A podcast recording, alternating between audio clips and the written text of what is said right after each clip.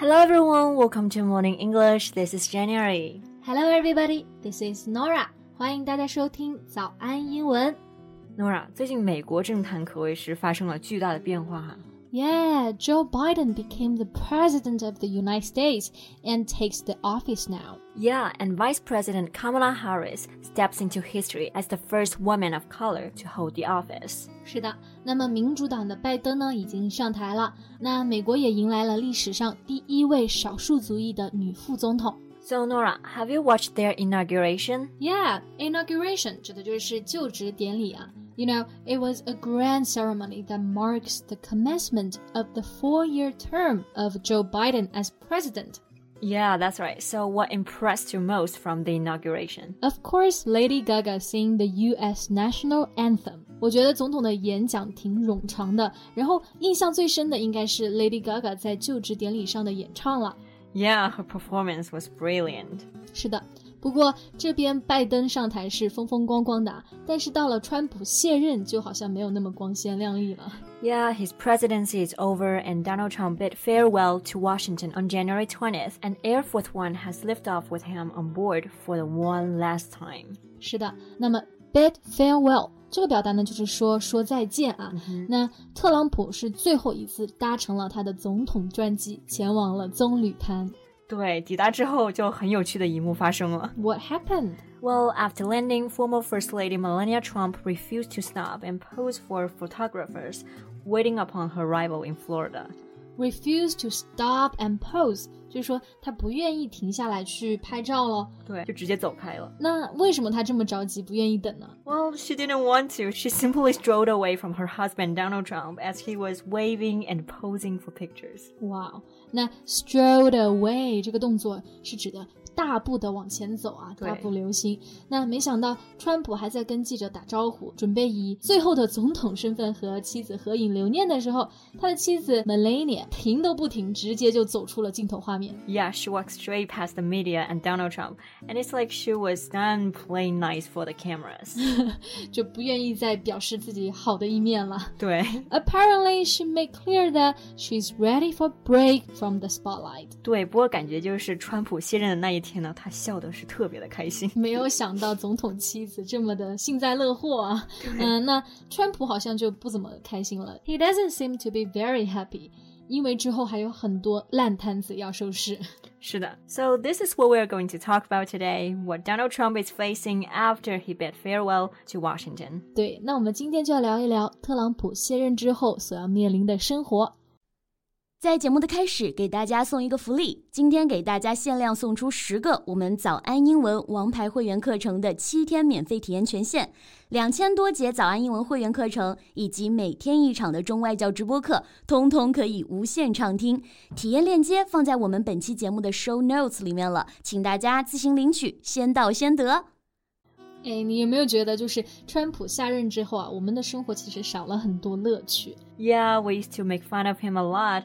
He definitely brought us many waves of laughter. yeah, that's true. 还有很多表情包啊，对对，关于川普的。He's the kind of person who does whatever he wants. 是的，比如川普下任的时候呢，就跟以往的美国总统下任都不一样。Yeah, he was the first president in 152 years to boycott his successor's inauguration.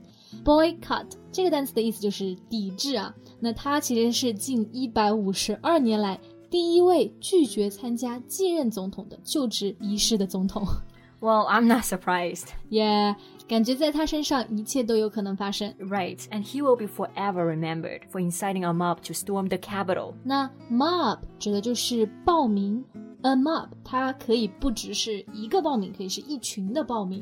那 inciting a mob 就是说他去煽动这些暴徒，然后最近其实就是因为这件事情而声名狼藉，对吧？对，而且我们还要注意一个单词的用法，就是 storm。那这个单词最常见的意思呢，一般就是暴风雨，但是在这里是做动词。表示暴乱、猛攻。那么，storm the Capitol 就是指的是国会暴乱了。And because of this, he becomes the first president to be impeached twice. Impeach 就是弹劾的意思。那特朗普呢，也是历史上首位被弹劾两次的总统。对，所以好像他的送别典礼也非常的惨淡。Yeah, there were no military send-off, no 21-gun salute and no extravagant goodbye. 对，其实一般总统的送别典礼都是会有军队的告别呀，还有二十一响礼炮，以及盛大的再见仪式。但是在他的这个典礼上，啥都没有。 Yeah, so basically they want him to get on an airplane and just get out. 就是早点上飞机，早点走了。对 So it's a really shameful way to end his presidency. True, and what comes next may be even harsher. Yeah, after he stepped down as the president, Trump calls Palm Beach his new full-time home. Yeah, the Palm Beach 就是指的这个棕榈滩，是一个很小的岛。那他之后呢，就会在这里来居住了。 Yeah, but the people there didn't welcome him with open arms. 但是他那里的邻居好像都不怎么欢迎他。 Mm, yeah. And one of the Palm Beach residents, a billionaire investor, said he regrets voting for Trump in November.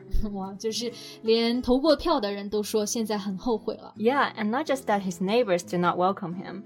Businesses, banks, sponsors, politicians, and even members of his own family have either tried to distance themselves or completely deserted him. Distance，那这个单词呢，做名词是距离的意思嘛，在这里 distance themselves 做动词，它是表冷淡疏远、划清界限。那 desert 这个时候呢，它做动词也是表抛弃、放弃的意思。也就是说，他的家人甚至都在疏远他、抛弃他。 And her daughter is doing whatever she can to save her reputation, so she planned to attend Biden's inauguration. 哇，这也太夸张了吧！那他的女儿啊，伊万卡， 据说是为了拯救自己的声誉，然后就决定去参加拜登的就职典礼了。这是 有多么嫌弃自己的老父亲，嗯，而当时呢，却遭到了特朗普的完全反对，所以因此他们两个之间也有了隔阂，对，我觉得 特朗普真的就是特别惨。特别惨，被邻居排斥，然后还众叛亲离。而且不仅如此，他的财务状况也不太乐观。He struggles to cope with one billion debt and his business empire in crisis. 那刚刚讲到他的这个财务状况不太乐观啊，就是首先呢，他有一个十亿的美元欠账，而且现在的家族生意也面临了极大的危机。那我们说到欠款嘛，债务都是用到这个词 debt。那这个单词发音的时候要注意一点，它的拼写是 d e b t，但是中间的字母 b 是不发音的，直接读作 debt。Debt. Yeah, and at a time when Trump needs cash more than ever, three of four banks that he held the largest deposits have cut their ties with him.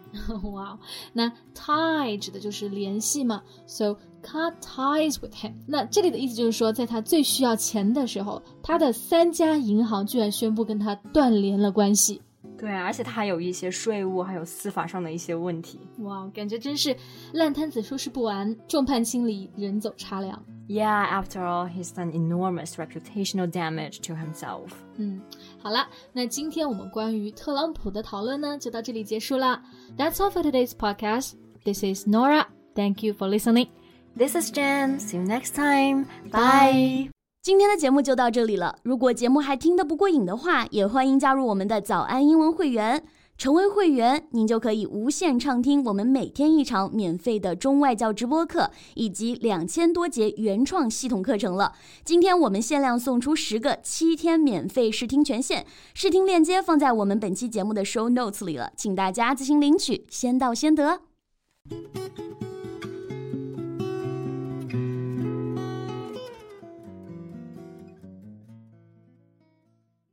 This podcast is from Morning English. 学口语就来早安英文。